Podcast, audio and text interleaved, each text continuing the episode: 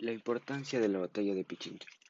La batalla de Pichincha estuvo cargada de importancia gracias a que radica en lo que definió la, la independencia de la primera ciudad más importante del Ecuador, que es Quito.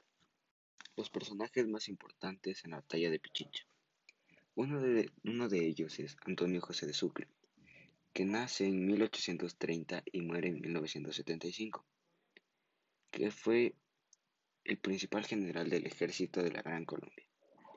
Andrés de Santa Cruz nace en 1865 y muere en 1972.